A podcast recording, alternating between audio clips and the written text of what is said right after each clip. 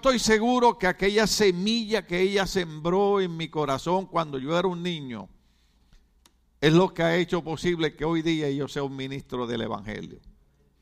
Es verdad que en mi juventud me descarrié, me perdí, me fui a un mundo de perdición, pero aquella palabra estaba sembrada en mi corazón y un día Dios dijo, hasta aquí se acabó el relajo, vienes al ministerio a hacer lo que te he llamado a hacer. Así que eh, cada maestra, cada asistente, cada trabajo que usted hace en la iglesia no es perdido.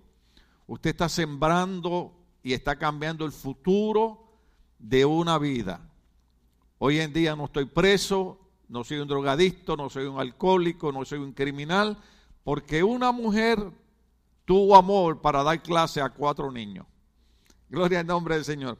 Así que todo lo que usted haga, la Biblia dice que lo hagamos con amor. Amén. Si yo se lo recomiendo, se lo, se lo reconozco, gloria a Dios. Si no se lo reconozco, de todas maneras, la Biblia dice que el Señor no es injusto para olvidar el trabajo que nosotros hacemos en su obra.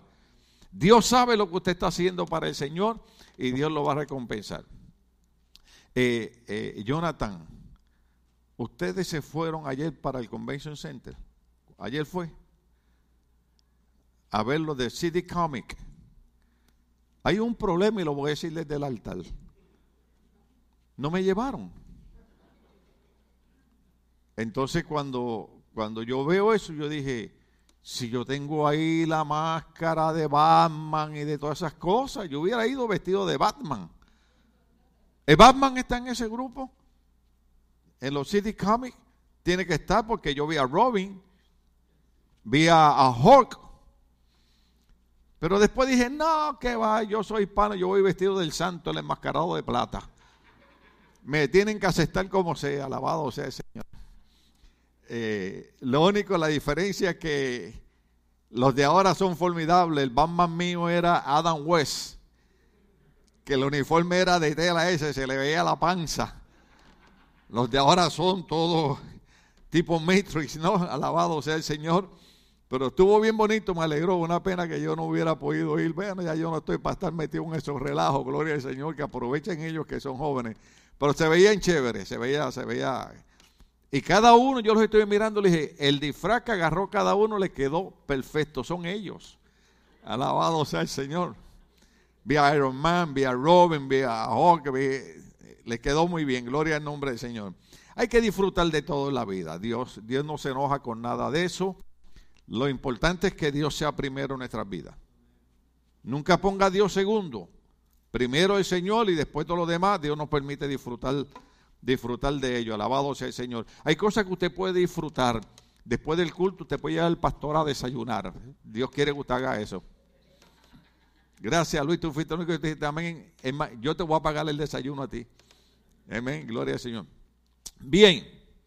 Eh, si no se me olvida nada, pastora, voy al mensaje. Ustedes me tienen que disculpar. Yo cuando subo al altar traigo mi mente en el mensaje, traigo mi alma en el mensaje, traigo mi corazón en el mensaje. Gloria al Señor, damos gracias a Dios por una de nuestras hermanas que está aquí, que estuvo enfermita la semana pasada, pero está aquí, gloria al nombre del Señor, empujándose, gloria al Señor, pero está aquí, gloria al Señor. Eh, vamos a seguir bajo el tema, predicando con los pies en la tierra, con el subtema, por qué razón la gente se va de la iglesia.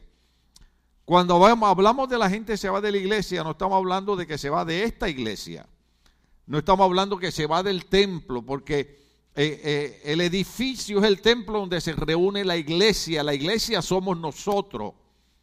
Usted sabía eso, ¿verdad? La iglesia, eh, cuando entramos al edificio, se vuelve una iglesia porque nosotros estamos, estamos ahí. La iglesia no es el edificio. Nosotros estamos acostumbrados a, ver el edificio hay una iglesia, mira una iglesia, pero la iglesia somos nosotros, gloria al nombre del Señor. Y muchas personas pues han abandonado la iglesia por diferentes razones que hemos tocado y les recomiendo que escuchen los mensajes anteriores eh, nuevamente para que agarre la onda de lo que hemos estado eh, predicando y hemos estado hablando.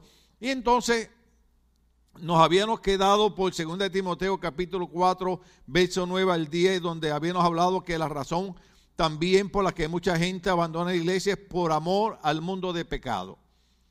¿Cuántos entienden que eso es una realidad?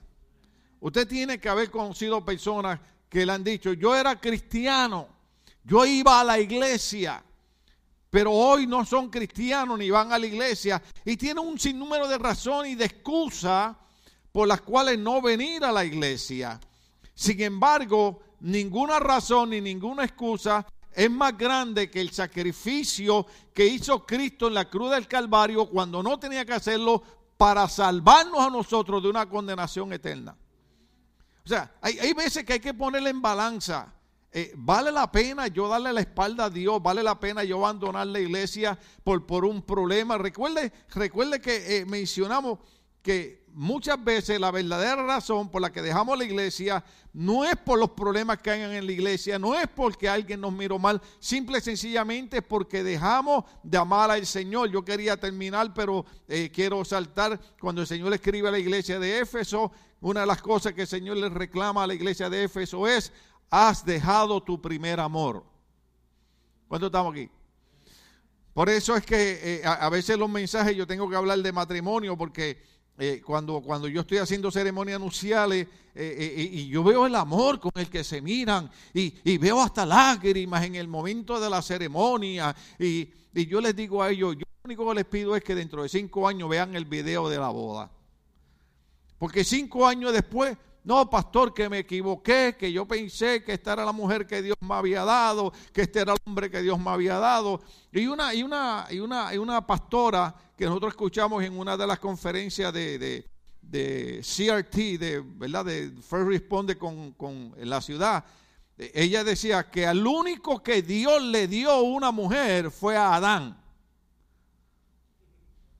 De ahí para allá, todos los demás hombres escogieron la esposa a la que ellos se querían casar. Y yo aclaro esto porque muchas veces le decimos al Señor, no, Señor, es que tú me diste esta mujer. No, no, no, frena, frena, frena un momento.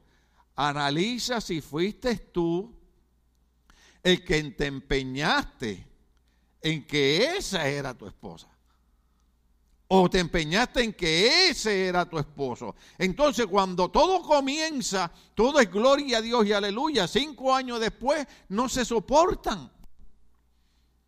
Yo estaba viendo ahora ahí, gloria a Dios por Facebook, ¿verdad? Y Facebook depende cómo uno lo use, hermano. La tecnología es buena, quien la hace mala somos nosotros. Amén. Yo uso la tecnología para poner cosas agradables, poner cosas del culto, transmitir el mensaje, poner a veces el lugar donde estoy desayunando con mi esposa para que la gente vea que a veces nosotros también necesitamos comer, gloria al nombre del Señor. Eh, nuestro hermano Maldonado, gracias, me regaló un libro ahora para mi cumpleaños, bien interesante, buenísimo, eh, está en inglés, pero dice, los pastores también somos personas. Y la gente piensa que los pastores no tienen que dormir, no tienen que descansar, no tienen que tener recreación, no tienen que desayunar, no tienen que comer. No, entonces ponemos cosas eh, agradables, bonitas, pero yo he visto en Facebook gente que ha puesto cosas que dan hasta miedo. Y he escuchado personas que se llaman cristianas que ponen cosas que yo digo, Dios mío, pero, pero esta persona ha entendido lo que Dios pide de nosotros. Usted recuerda una vez, en una ocasión, cuando Cristo está hablando con una mujer junto a un pozo y le dice, mujer, la hora viene y la hora ha llegado en que los verdaderos adoradores han de adorar a Dios en espíritu y en ver. Entonces, nosotros no hablamos de fanatismo, nosotros no hablamos de religión, nosotros no hablamos de extremismo, pero hablamos de honrar a Dios. Y muchas veces hay que tener cuidado porque hay veces que se ponen cosas en Facebook, estamos aquí, que verdaderamente no honran a Dios. La tecnología hay que usarla, no podemos ser gente retrógrada, eso quiere decir atrasado. Tenemos que usar, usar toda esa tecnología.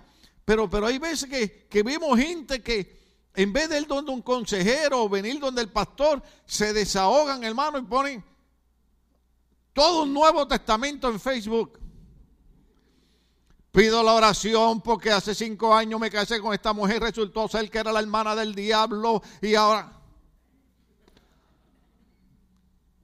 Y muchas veces hay veces buenos familiares, hay veces buenos hermanos, hay veces el pastor le dice a una joven o le dice a un joven, ora un poquito más, espera un poquito más, porque hay cosas que mi suegra decía, caras vemos y corazones no sabemos.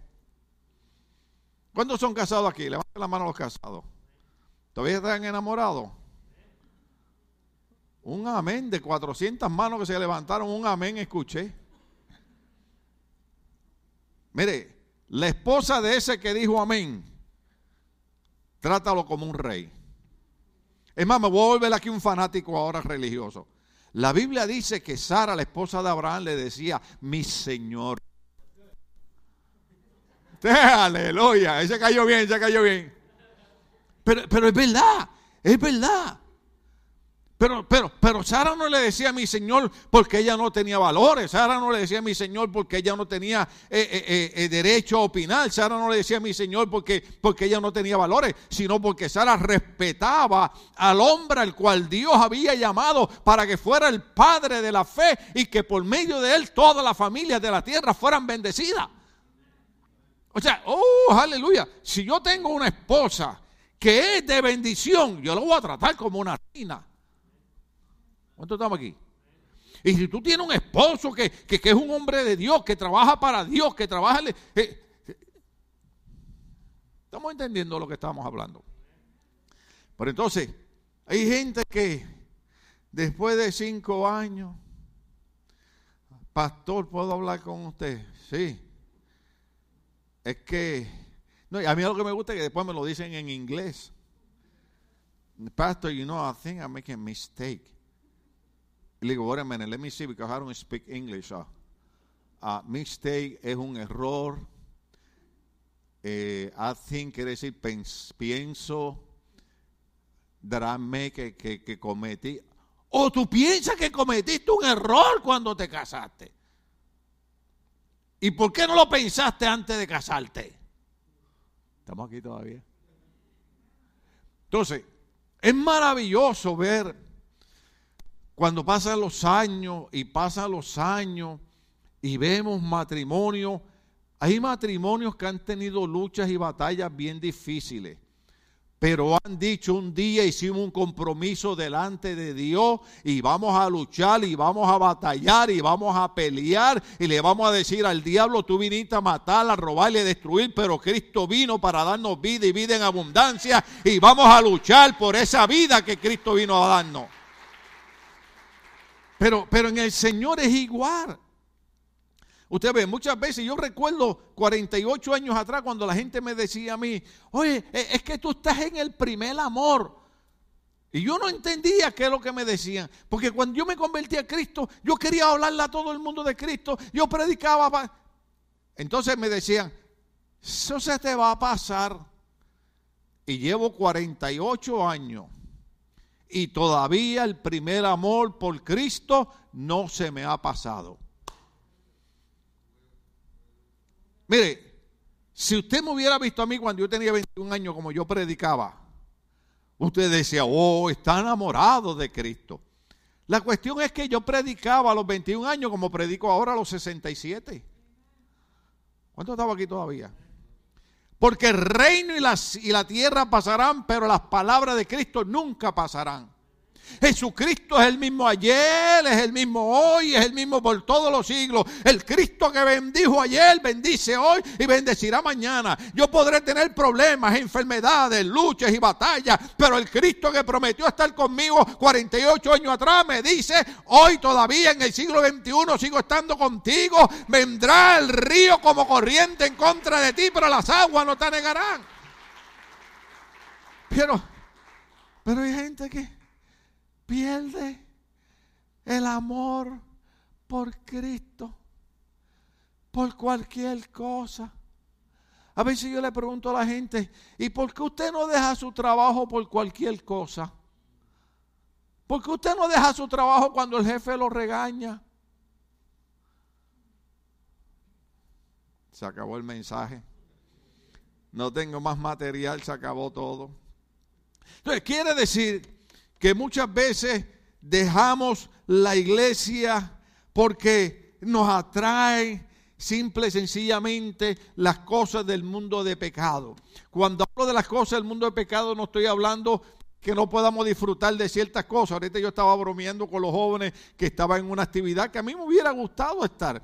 Usted sabe, eh, eh, eh, todos nosotros hemos sido, hemos visto a Superman, hemos visto a Batman, el hombre araña. Yo tengo una máscara del hombre araña en mi casa, tengo una máscara de Blue Demon, tengo una máscara de, del santo que me la regaló el, papá de Odulia. yo, soy, yo soy un pastor loco. Si a mí me dejan, me visto de Batman y predico vestido de Batman, alabado sea el Señor. Pero hay una diferencia. ¿Cuántos pueden entender cuál es la diferencia en que disfrutemos de cosas que Dios nos permite disfrutar, que no son pecados, y otra cosa es perder el amor por el Evangelio y irse a practicar el pecado? Cristo murió, déjeme decirle algo aquí que va a sonar bien fanático, que casi no se escucha. Cristo murió para librarnos de la condenación del pecado.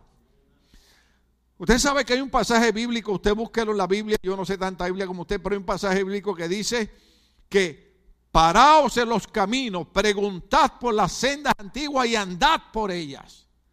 Las sendas antiguas es cuando comprendemos que nosotros vivíamos en pecado y que Dios en su grande amor, diga conmigo, Dios en su grande amor. Dios en su grande amor cuando merecíamos la muerte envió a Cristo a darnos vida eterna muriendo a Él por nosotros en la cruz del Calvario. Entonces, si Dios hace algo por mí que yo no merezco, lo menos que yo puedo hacer es dedicarle mi vida a Él. Yo cuando veo jóvenes digo, Señor, ¿qué, qué hago? ¿Cómo le, ¿Cómo le explico a los jóvenes? ¿Cómo le explico a los jóvenes que Dios tiene un plan y un propósito con la vida de ellas? ¿Cómo le explico a los jóvenes que Dios quiere que ellos sean triunfantes, que ellos sean prósperos, que ellos tengan una vida eh, eh, eh, maravillosa? ¿Cómo les explico eso? Porque usted sabe que lo que pasa es que cuando uno es joven y la gente mayor aconseja a uno, uno dice, ah, he's old fashion. Está fuera de onda. No, lo que pasa es que ya los viejos, los veteranos, ya pasamos por donde usted ni siquiera ha pasado. Cuando yo trataba de engañar a mi mamá, que es lo que tenía un segundo grado de escuela, me decía, hijo, cuando tú ibas por ese camino, ya yo venía de regreso. Entonces en la iglesia nosotros no queremos que los jóvenes sean fanáticos, ni extremistas, ni religiosos. Lo que queremos es que dediquen y consagren su vida a Dios para que cuando tengan 20 años sean bendecidos, que cuando cumplan 30 sean bendecidos, que cuando cumplan 40 sean bendecidos, que cuando cumplan 50 sean bendecidos, que cuando cumplan 60 sean bendecidos, que cuando vean su matrimonio sea bendecido, que cuando tengan hijos sea bendecido, que cuando tengan nietos sea bendecido y que un día puedan decir como decía el salmista, joven fui, he envejecido y no he visto justo desamparado, ni su simiente que mendigue pan. La idea de predicarle a los jóvenes no es, no es molestarlos, no hacerle la vida imposible, no es hacerle comprender que Dios quiere que dentro de 20 años, ojalá y Cristo venga antes de 5 años, pero dentro de 20 años, si el Señor ha venido, ellos sean bendecidos, ellos sean prósperos. Yo siempre repito cosas aquí porque pasa que es importante. Yo a veces cuando hago recuento, yo ando ahora en Facebook, he encontrado algunos amigos. Encontré una amiga que le mando saludos, y en Georgia Lidia, que me envió una foto cuando yo era un jovencito como de 16 años dirigiendo las caravanas del Partido Independentista de Puerto Rico. Yo era un revolucionario, hermano. Yo hacía parada de 200 y 300 personas. Sí, en Puerto Rico la política, eso es sagrada. En Puerto Rico se pelea, hermano, por la política. Allá no es que tú eres demócrata y yo soy republicano, no, allá es que nos vamos a los puños. Bueno, nos íbamos, ya no Ya yo no peleo a los puños, hermano. Para eso hay pistolas, digo. Eh, o sea, pero ¿qué, ¿qué, usted cree? ¿Qué usted cree que el enemigo estaba planeando hacer con mi vida? Pero ¿qué usted cree que Dios había planeado hacer con mi vida? Bendecirme es más, voy a decir algo aquí que va a sonar arrogante. Usted debe dar las gracias a Dios por esta iglesia. Debe las gracias a Dios por este pastor. ¿Sabe por qué? Porque yo lo podría estar engañando a usted. Yo podría estarle diciendo a usted, todo está bien. No, no, no, no, no. No todo está bien. Es más, mire, se lo voy a probar por la Biblia. La otra razón por la que a veces nos, nos vamos de la iglesia y cosas que hay que, que entenderle porque se, la gente deja de respetar el Evangelio. ¿Estamos o no estamos esos días? ¿Cuántos años hace que empezó la batalla para eliminar los diez mandamientos de los edificios públicos? ¿Desde cuándo se mandó a quitar las oraciones de las escuelas públicas?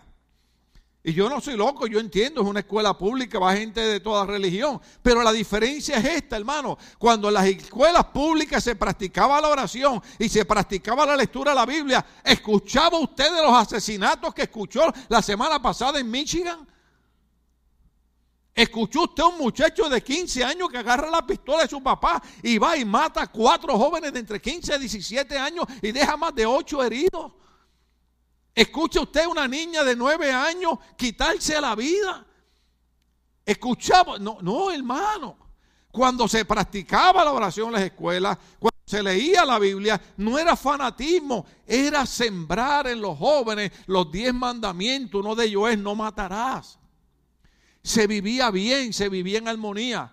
¿Cuántos de ustedes, no sé, me puedo equivocar, yo vivo en otra época, pero cuántos de ustedes recuerdan aquellos años que usted puede salir de su casa y dejar la puerta abierta completamente. ¿Se acuerda? Dejaba la puerta abierta. No, no sin, sin, abierta. Y nadie se metía a su casa. Ahora, eh, mire, los otros días, llegó una gente a la casa y vinieron tres sinvergüenza ahí vestidos con unos abrigos de policía.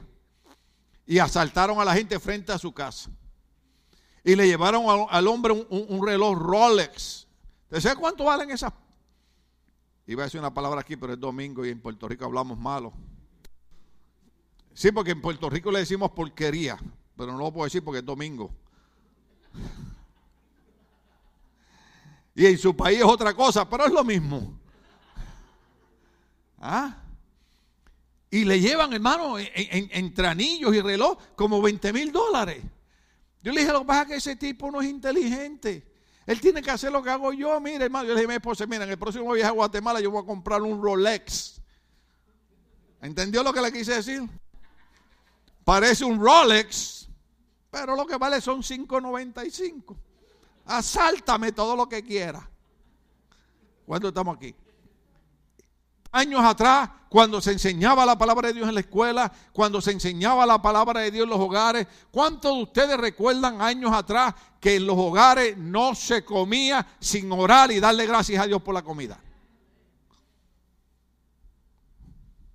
Pero ¿qué es lo que está pasando? La gente ha dejado de respetar el Evangelio de Cristo. ¿Y sabe a quién se lo debemos? A nuestros políticos inmorales. ¿Sabía eso? Políticos que lo que le importa es pasar cuatro años y ver cómo después de cuatro, cuatro años se llevan los arreglos que hacen con diferentes compañías para seguir viviendo como ricos, mientras usted y yo tenemos que seguir sudando y trabajando y peleando porque nuestros hijos tengan una buena educación, cuando los de ellos están en escuelas privadas, en escuelas bilingües, a costa de nosotros, que entonces nos hacemos enemigos por defenderlos a ellos y a ellos no les importa lo que les pase a nosotros. En Puerto Rico acaba de renunciar un alcalde que lo agarró el FBI robando dinero y haciendo negocios con compañías. Yo no estoy diciendo cosas mentiras, estoy diciendo cosas que, son verdaderas, hermano. Entonces, Hebreos capítulo 10, verso 39. Vaya ahí conmigo, Hebreos 10, 39, 38 al 39. Hebreos, gloria al nombre del Señor. ¿Ya lo tienen por ahí los muchachos? Hebreos eh, creo que es el 3.8, 3.8, ajá, gracias. Dice, pero mi justo vivirá por la fe y si se vuelve atrás, diga conmigo, se vuelve atrás. Y si se vuelve atrás, no será de mi agrado. El verso 39. Eh, perdón, perdón, debo, debo, usar, eh, debo usar el 10.29 primero. Vamos, vamos a llevarlo en orden. 10.29 y después usamos el 10.38. Vamos al 10.29. Gracias, ustedes son fenomenales. Gloria al nombre del Señor. El 10.29, porque tiene que ver con quiénes somos nosotros. Eh, perdón, dejan de respetar el Evangelio. 10.29. ¿Cuánto mayor castigo piensan ustedes que merece el que ha pisoteado, diga conmigo pisoteado, que ha pisoteado al Hijo de Dios, que ha profanado la sangre del pacto por la cual había sido santificado y que ha insultado al Espíritu de la gracia. Sigue, sigue, vamos, vamos hasta el 37 ahí. Porque ahí, ahí es que una de las razones por que la gente deja la iglesia es porque han dejado de respetar el Evangelio. Pues conocemos el que dijo, mía es la venganza, yo pagaré y también el Señor juzgará a su pueblo. Sigue. Terrible cosa es caer en las manos del Dios vivo. Recuerden aquellos días pasados cuando ustedes después de haber sido iluminados sostuvieron una dura lucha y soportaron mucho sufrimiento. También se compadecieron de los encarcelados y cuando a ustedes le confiscaron sus bienes, lo aceptaron con alegría, conscientes de que tienen un patrimonio mejor y más permanente. Así que no pierdan la confianza. Diga conmigo, no pierdan la confianza. Así que no pierdan la confianza porque esta será grandemente recompensada. La confianza será grandemente recompensada. Ustedes necesitan perseverar. Diga conmigo perseverar.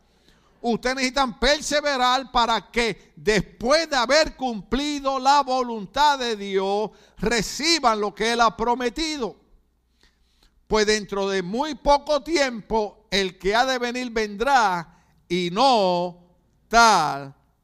O sea, ¿qué es, lo, ¿qué es lo que dice el Señor en esos versos? ¿Usted recuerda los años cuando a usted no le importaba que nadie le dijera gloria a Dios y aleluya, café puya? ¿Usted se recuerda cuando no le importaba si alguien se burlaba o no se burlaba de usted? ¿Usted se recuerda cuando usted hacía bien a la gente y usted decía, hasta las viejitas decían, haz el bien y no mires a quién? ¿Usted recuerda cuando usted trabajaba para el Señor y si se le daba una placa a la iglesia, amén, y si no se le daba la placa también, si se reconocía bien, si no también, porque usted decía, total, yo lo hago para Dios. Pero la gente empieza a perder el respeto por el Evangelio de Cristo. Y el Señor dice, hey, no pierdas respeto por el Evangelio sigue con ese mismo ánimo, porque muchos de nosotros, incluyéndome a mí, muchos de nosotros hemos sido traicionados, hemos sido engañados, hemos sido maltratados, pero hemos dicho, Dios se hará cargo de cada situación. ¿Estamos o no estamos aquí todavía? Entonces, muchas veces dejamos de respetar el Evangelio y por esa razón mucha gente se va de la iglesia. Y se recuerda que al principio dije que no es de esta iglesia, sino de la iglesia de Cristo, del Señor. Ahora, ahora sí vamos a Hebreos 10, 38 y 39, porque la pregunta es, ¿quiénes somos nosotros? ¿Quiénes somos nosotros? Hebreos 10, 38 al 39. Estos somos nosotros. Pero mi justo vivirá por la fe y si se vuelve atrás, diga conmigo atrás, no será de mi agrado. Pero nosotros, estos somos nosotros, pero nosotros... No, no, no, yo tengo que poner eso en su corazón.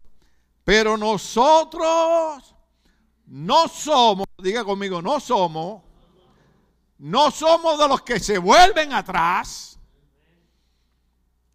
y acaban por perderse, sino que nosotros somos de los que tienen fe y preserveran su vida. Nosotros no somos de los que abandonamos el Evangelio. Nosotros no somos de los que nos burlamos del Evangelio. Nosotros no somos los que apisetamos el Evangelio. Nosotros somos de los que no se vuelven atrás y acaban por perderse, sino que nosotros somos de los que tenemos fe y preservamos nuestra vida. Eso somos nosotros. Usted y yo que estamos aquí hoy domingo, estamos aquí porque somos los que no hemos perdido la fe y preservamos nuestra vida. Eso somos nosotros. Así es como nos ve Dios. Cada vez que Dios mira para acá abajo y cada vez que Dios nos ve aquí un domingo reunido, dice, ahí está la gente de fe. Ahí están los que no se han, no se han vuelto atrás. Ahí están los que siguen para adelante. Ahí están los que mantienen la fe. Ahí están los que preservan su vida. Ahí están los que no se vuelven para atrás para perderse. Por eso es que me gusta el cántico de Fernando normalmente es el que lo canta. Dios no nos trajo hasta aquí para volver atrás. ¿Usted sabía eso? Usted sabe que después de, llegar donde hemos llegado, volverse para atrás. Usted ha visto, alguien puso, alguien puso en Facebook algo que yo había visto muchos años atrás, de dos hombres que están en un túnel y están escondidos, están, tienen un pico y están cavando y están cavando y haciendo otro túnel para tratar de salir. Y llega un momento que dice, ¿sabe qué? De aquí nunca vamos a salir. Y tiran el pico y se tiran a morirse. Y lo que faltaba, hermano, 12 pulgadas para romper el pedacito de montaña que quedaba y salir del túnel. ¿Cuántas veces muchos cristianos tiran la toalla y abandonan al Señor cuando Dios está a punto de bendecirlos? ¿Usted sabía eso? Lo que pasa es que la gente no entiende que aún las bendiciones de Dios requieren que nosotros seamos perseverantes. Dios, Dios probó a su pueblo en el desierto. ¿Cuántos saben que Dios probó al pueblo en el desierto? La Biblia dice, te tuve estos 40 años en el desierto para probarte, para saber qué había en tu corazón. Entonces, hay veces, a veces Dios nos prueba, a veces dice, vamos a ver cuánto quiere esto. Mire, yo con Dios me pongo como los nenes chiquitos. ¿Cuántos de ustedes cuando chiquitos molestaban a su papá cuando querían un dulce o querían un juguete?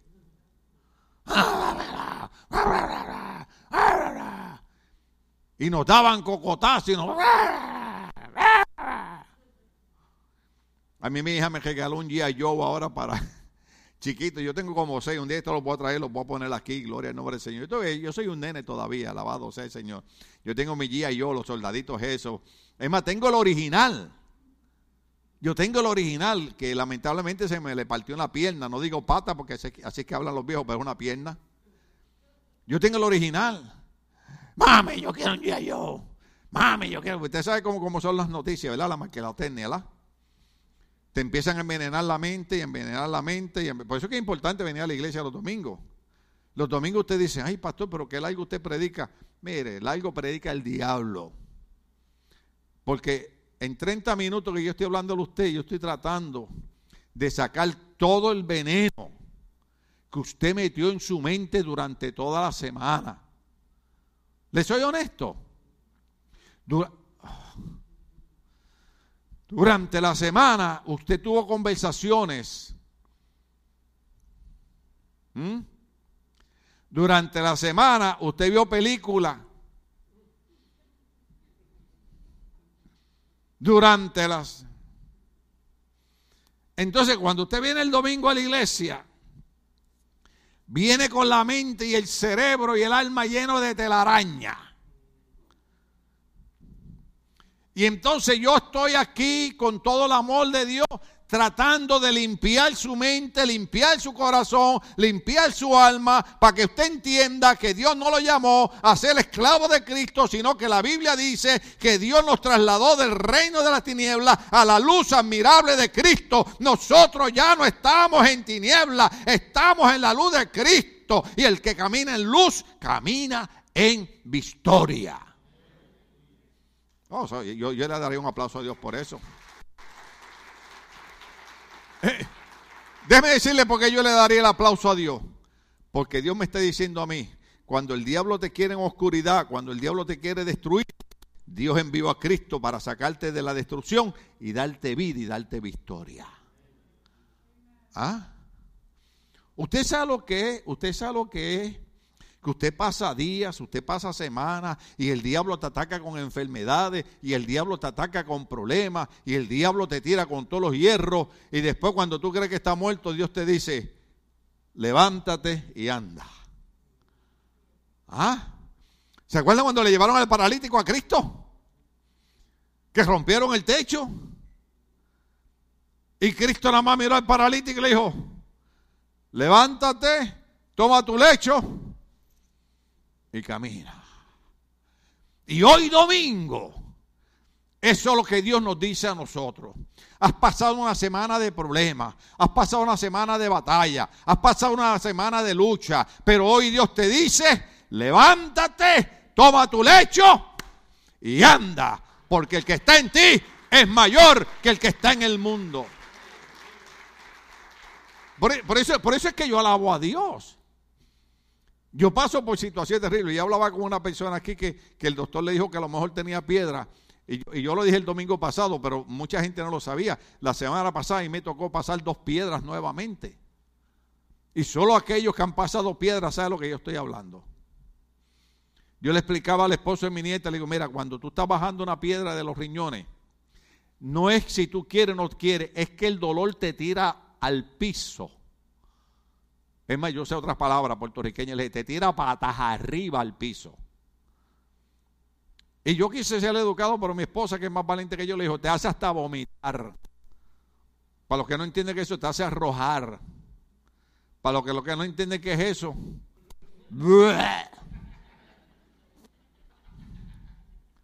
Y no es que tú quieras, no es que tú quieras, es que el dolor es tan horrible. Yo pasé un día desde las 4 de la mañana hasta las 10 de la noche del otro día para botar una piedra con dolor y vómitos todo el día, de lo fuerte que era el dolor. Tony pasó una, una vez que cuando Norma lo vio, dijo, me cambiaron a mi esposo. ¿Por qué? Porque salió violeta, pastor. Del dolor. Pasamos lucha, pasamos batalla, pero usted se ha dado cuenta, hoy estamos aquí en pie. Porque si Dios con nosotros, ¿quién en contra de nosotros? Nosotros no somos de los que volvemos para atrás. Nosotros seguimos hacia adelante en el nombre de Jesús. Eso somos nosotros. Nosotros somos de los que seguimos hacia adelante. Segunda Tesalonicenses 2, 1 al 4. Segunda Tesalonicenses 1 al 4. Otra razón por la que la gente se va de la iglesia. Yo no sé si el reloj se dañó o Dios atrasó el horario como le hizo a Josué.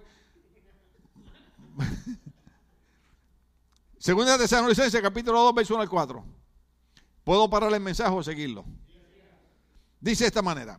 Una de las razones por las que nos vamos a la iglesia es porque nos rebelamos en contra de Dios. Nos rebelamos, nos da rebelión. En el Antiguo Testamento dice que la rebelión es semejante a la idolatría. Usted tiene que conocer gente que una vez fueron cristianos y hoy son rebeldes en contra del Evangelio. No me hables de Cristo, no me hables de Dios.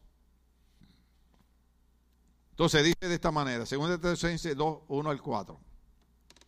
Ahora bien, hermanos, en cuanto a la venida de nuestro Señor Jesucristo y a nuestra reunión con Él, les pedimos que no pierdan la cabeza ni se alarmen por ciertas profecías, ni por mensajes orales o escritos supuestamente nuestros que digan, ya llegó el día del Señor. Aguántalo ahí un momento. Si en una época se ve eso es importante es ahora. Porque ahora usted prende el Facebook y ahora hay, ahora hay profetas de Facebook.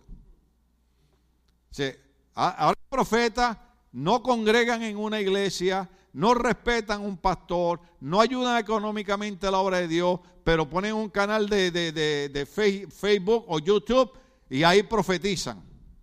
Ah, y después te piden dinero.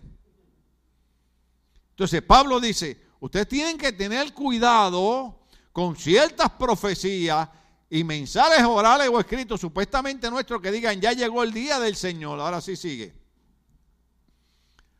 No se dejen engañar de ninguna manera, porque primero tiene que llegar la...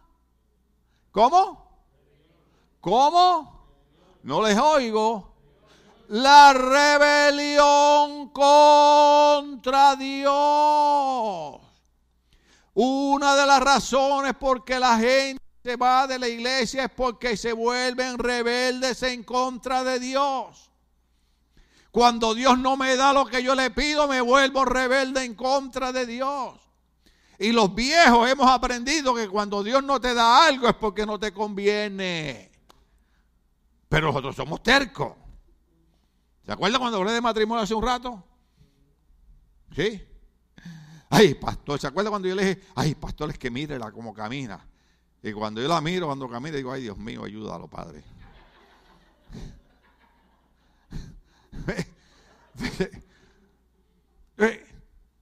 Cuando Dios no nos da algo, Dios en su sabiduría sabe que hay cosas que el año que viene, si nos las das hoy, el año que viene nos van a hacer daño. Yo estaba leyendo un artículo, porque yo estoy orando a Dios que me dé los números para sacarme la lotería. No me los ha dado todavía. Entonces, estoy leyendo un artículo que dice que de 10 personas que ganan la lotería, 10 terminan en el fracaso.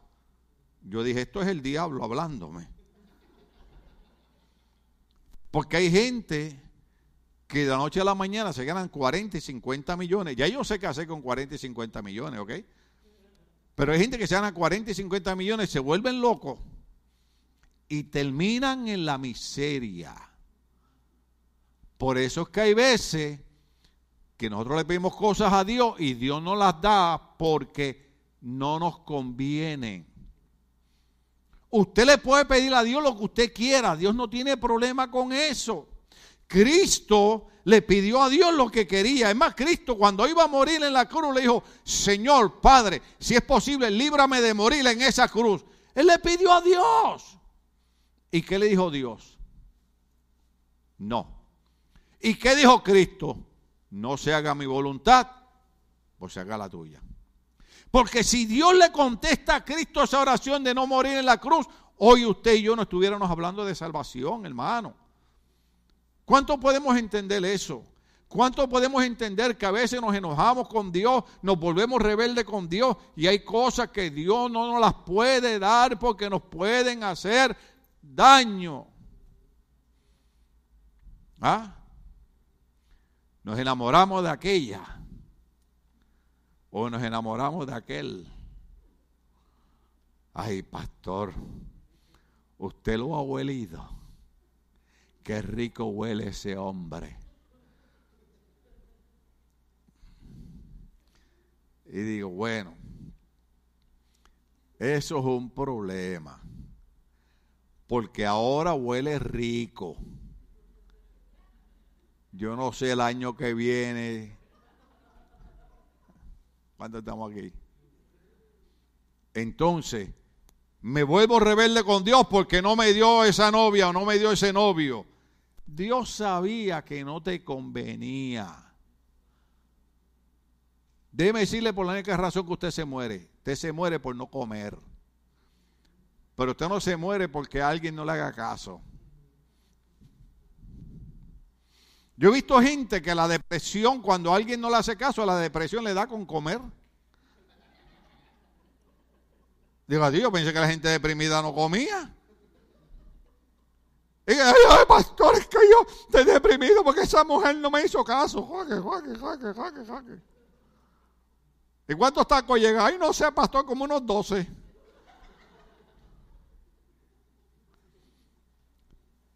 sí o sí que usted conoce personas que se han vuelto rebeldes en contra de Dios. Entonces, nos volvemos rebeldes en contra de Dios porque Dios no nos da lo que nosotros queremos cuando nosotros no le damos a Dios lo que Él nos pide. Por ejemplo, la primera cosa que Dios nos pide es, no te harás dioses ajenos delante de mí porque yo Jehová soy el único Dios. ¿Cuántos dioses no tenemos? Mire, voy a decir algo aquí usted se va a enojar conmigo, pero tranquilo, yo voy a desayunar después del culto. Hay veces que adoramos más a un jugador de un deporte que a Dios. ¿Ah? La gente estaba preocupada ahí porque salió un baloncelista ahí que lo suspendieron 40 días porque le dio COVID. Y sale gente, Gio, sale gente llorando. ¡Ay! He can't play for 40 days because he got COVID. Le digo, oh my God.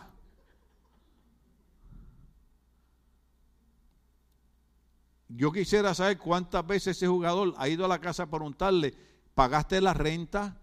¿Comiste? ¿Tienen cama tus hijos? Yo no digo que usted no disfrute, vaya y disfrute el deporte, pero no adores a esos deportistas. Adore a Dios porque Dios pide que Él sea el primero en tu vida. No pongas a Dios segundo. Entonces nos rebelamos en contra de Dios porque Dios no nos da lo que queremos, pero nosotros no le damos a Dios lo que queremos. Nosotros vemos que viene, que, viene un artista, a mí me gusta el deporte, cuando viene uno de los de mi equipo y mete lo que llaman en buen español un home run, en Puerto Rico decimos la botó, botó la pelota. Y usted no me quiere ver a mí viendo juegos de deporte. Yo cuando veo boxeo, mi esposa me dice, me voy al segundo piso porque este ahorita se vuelve loco.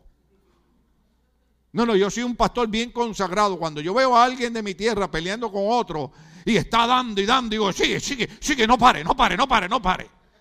Y después le digo, Señor, Señor, yo te pido perdón porque soy un semejante.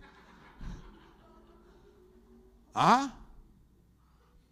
Entonces, ¿por qué en la iglesia no podemos venir cuando los muchachos están cantando y levantar nuestras manos y abrir nuestra boca y adorar a Dios con todo nuestro corazón cuando nuestras vidas en quien están es en las manos de nuestro Señor.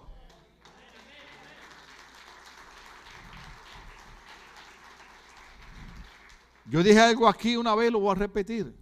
Estamos tratando de crear conciencia. Yo dije ahorita que lamentablemente, con mucho dolor lo digo, tenemos miembros de la iglesia que están hoy en un funeral enterrando a un miembro de la familia que murió del COVID. ¿Usted se ha dado cuenta dónde usted está? ¿Cuántos están vivos aquí hoy? Levanta la mano los que están vivos. Es más, déjeme hacer una pregunta. ¿Cuántos tienen planes para después del culto? No es razón para decir, Señor, yo te doy gracias que mientras otras familias hoy están llorando y sufriendo porque están enterrando un ser querido, hoy yo estoy haciendo planes para ir a comer, o ir a jugar, o ir a hacer esto, o ir a hacer lo otro. Es por tu bondad, es por tu misericordia, es porque tú eres un Dios grande, eres un Dios de poder. Es las cosas que tenemos que crear, pero nos rebelamos en contra de Dios. Voy rapidito, según de Timoteo capítulo 3, 1 al 5. Según de Timoteo 1, 3 al 5. Otra razón por la que no van a la iglesia es porque los tiempos son difíciles. Tiempos difíciles. ¿Estamos ahí? Dice, segunda de Timoteo, debe, debe, ser segunda de Timoteo capítulo 3. Segunda de Timoteo capítulo 3, del 1 al 5. Y yo creo, ajá, bien. Pablo dice, ahora bien, ten en cuenta que en los últimos días, ¿qué días? En los últimos días vendrán tiempos difíciles. Sigue al 2. La gente, ese, es el verso que más me gusta del mensaje. Si, tú, si termino el mensaje ahí, estoy bien. Esos son los días que estamos viviendo. La gente estará llena de egoísmo y de avaricia. Déjeme decirle lo que es egoísmo. ¿Usted ha estado alguna vez esperando por un estacionamiento que alguien salga? Y alguien ve que usted está esperando ese estacionamiento y tan pronto la persona sale, acelera y se mete y le quita el, el estacionamiento. Y eso que estamos en Navidad, la época del amor. La gente es egoísta. En Puerto Rico, como no hablamos muy bien, a veces cuando una persona le gusta que le den a ella y le den a ella y ella nunca da nada, decimos, tú eres San Giving, San Giving, San Giving, pero nunca eres San Tomás. ¿Cuántos entienden eso? Hay gente tan egoísta que quieren que lo atiendan, que quieren que lo ayuden, que quieren que lo saquen de problemas, pero ellos nunca ayudan a nadie. ¿Cuántos estamos aquí? Hay gente que cuando están mal quieren que uno detenga el cielo y la tierra y los atienda a ellos, pero ellos nunca atienden a nadie. Esta es la época que estamos viviendo. Por eso mucha gente abandona la iglesia, porque no pueden lidiar con los tiempos difíciles. La gente estará llena de egoísmo, estará llena de avaricia avaricia. ¿Por qué usted cree que hay gente? Lo siento, si hay alguien aquí así, mire, me disculpo con usted, pero ¿por qué usted cree que hay gente que debe 40 y 50 mil dólares en tarjeta de crédito?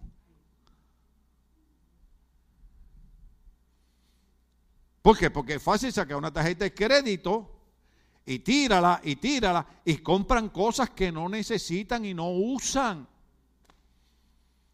¿Cuánto estamos aquí todavía? Y las compañías te mandan tarjetas y... Avaricia. Déjeme decirle algo, Dios me bendijo, yo compré, para que, claro, yo soy una persona sencilla y humilde, yo lo que compré fue una Hyundai, ¿verdad? El carro más barato que hay. Compré una guagua, gloria al nombre del Señor. Pero yo estoy contento con cualquier carro, yo lo que necesito es un carro que me lleve y me traiga. Yo en este país los primeros años tuve que comprar carros usados. El primer carro que compré me costó 400 dólares y tenía que ir, oiga bien, al Jonkel. Nosotros no decimos Jonker, decimos Jonkel. Al Dismantling Place a comprar piezas y yo mismo estar arreglando el carro. Pero me llevaba y me traía, vivía feliz con un carrito de 400 dólares. Si Dios te bendice para comprarte un carro de, de, 50 mil dólares, cómpratelo. Amén. Gloria a Dios. Pero si no tienes y lo que tienes para comprarte un carro de 5 mil dólares, no te metas en uno de 50 mil. Eso es avaricia. Por el que dirán. Ay, si aquel lo tiene, yo por fe. No, fe no, eso es presunción, eso es presumir cosas que no puedes pagar. Estamos aquí todavía. Qué pena que. No, el gelo este, la batería está agotada. Oh, pues yo sigo. Entonces, creo, creo, creo que me faltan todavía dos versos más, ¿verdad? Eh, avaricia, serán jactanciosos, arrogantes, blasfemos, desobedientes a los padres. Ese no aplica. ¿O sí aplica? Ese aplica. Se aplica porque si algo hoy en día existe es que los hijos no quieren respetar a los padres. Yo doy gracias a Dios por mi viejita de segunda de segundo grado. Ella, ella, eh, eh, la psicología que ella estudió y la psiquiatría que ella estudió se llamaba chancleta voladora. Y no fallaba. ¿A cuánto alguna vez le dieron con la chancleta? No se me hagan los locos, no se me hagan los locos. Todavía yo le veo las marcas a algunos. ¿Ah? ¿Se acuerdan aquel cinto mojado, mojado, mojado? Mi mamá me daba con una varita de amapola. Esa usted la doble, no parte. Y te daba y te dejaba marcado. Y eso te duraba como un mes. Eso era abuso infantil. ¿Ah? Pero pregúnteme a mí, pregúnteme a mí si delante de mi mamá yo me atreví a decir una palabra. ¿Usted ha oído a los muchachos ahora cómo hablan delante de los padres? Yo he escuchado muchachos que han usado la palabra esa que empieza con F, a los padres. Y yo digo, entre mi trágame tierra, porque yo haría lo mismo que hacía mi mamá. Una sola vez perdonen que lo repite, dije una mala palabra delante de mi mamá una sola vez, chiquito como de 10 o 11 años, y ahora tengo 67, y me agarró por los pelos, ella era izquierda, zurda, me engañaba, porque yo siempre esperaba a la derecha y me agarraba con la izquierda. Y agarró un ají picante, imagínese un chile jalapeño, y me lo revolcó en la boca, hermano y los bembes me palpitaban. Y jamás, jamás me atreví a decir una mala palabra frente de ella. Las decía con mis amigos en la calle, pero delante de mi mamá. Y hijos hoy en día que le dicen malas palabras a los padres. Hijos hoy en día que amenazan a los padres. Y hoy en día que no ven el sacrificio que hace un padre para trabajar o una madre para trabajar y quieren que los padres estén comprando unos tenis de 200 dólares cuando ellos andan con una chancleta de 3.99. Ya dañé el mensaje. ¿Qué hacemos? Esto no quiere decir, si Dios te bendice, Para comprarte unos zapatos de 200 dólares, cómpratelos, no sea tacaño. ¿Cuánto estamos aquí? Yo llegué a usar zapatos de 50 centavos que los vendían en las escuelas públicas. ¿Usted sabía eso? Ahora a veces voy a comprar algunos zapatos y cuando veo el precio, 125 dólares, digo a mi esposa, pues, esta gente está loca. Y ella me dice, no, loco eres tú, ¿en qué año tú crees que tú estás viviendo?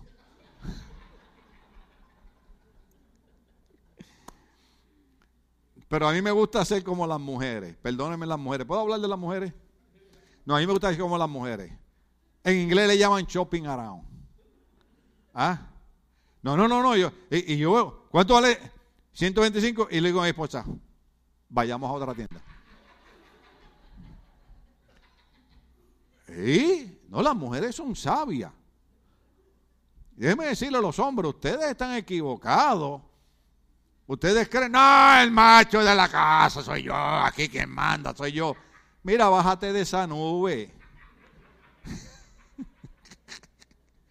quien manda en tu casa es tu esposa. Si no, pide comida. ¿Sí o no?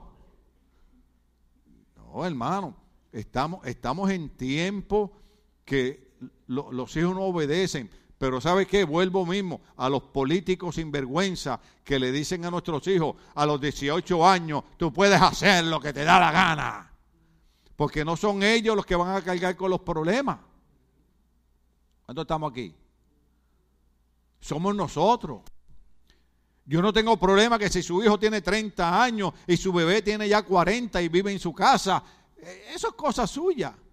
Los tiempos cambiaron, este país es diferente, hay que ayudar a nuestros hijos, pero, pero tampoco su hijo va a vivir del cuento. ¿Cuántos estamos aquí? ¿Ah? Mom, can you make breakfast for me? How old are you? 45 years old.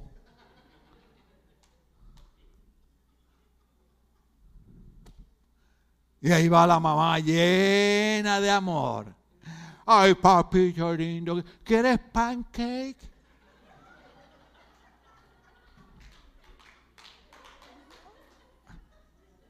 Mi mamá agarraba los pancakes y me los revolcaba en la cara. ¿Quieres pancake? Toma, toma pancake.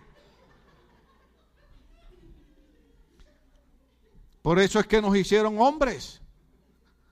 Por eso es que la vida nos ha dado golpes, hemos batallado, hemos luchado, hemos llorado, hemos hecho diez mil cosas, pero seguimos para adelante porque hubieron padres que nos enseñaron que la vida era difícil, pero que a la vida había que meterle el diente, que había que echar para adelante en el nombre de Jesús. Alguien dijo en una ocasión, dije, si me encuentro una montaña al frente y no la puedo escalar, la convierto en oro y me quedo con ella. Actitud pues hijos desobedientes. No siguen consejos para después estar arrepentidos. Hay gente eh, ingratos, ¿sí o no? Usted conoce algunos ingratos. Impíos. Vamos a terminar. Dale por ahí. Insensible. Wow. Implacable. No voy a explicar tanto porque ya tengo que terminar. Calumniadores. Ay, eso los hay por montones. ¿Sí? Yo les he contado a ustedes que yo estoy echando gasolina una vez en un lugar y, el tipo que está atrás me dice, hey, ¿cómo está? Muy bien, gracias. Me dice, oye, gracias anoche por la cerveza. Le digo, ¿de qué cerveza tú estás hablando? De la cerveza que me pagaste anoche ahí en el carnaval. Le digo, pues anoche yo estaba en la iglesia, papá, ¿cómo que yo te pago una cerveza en el carnaval? ¿Ah? Ay, que tener cuidado, porque un diablo se parece a otro. Señor lo reprenda. Hay gente libertinos. ¿Cuántos entienden lo que es libertino? Para ellos nada es malo.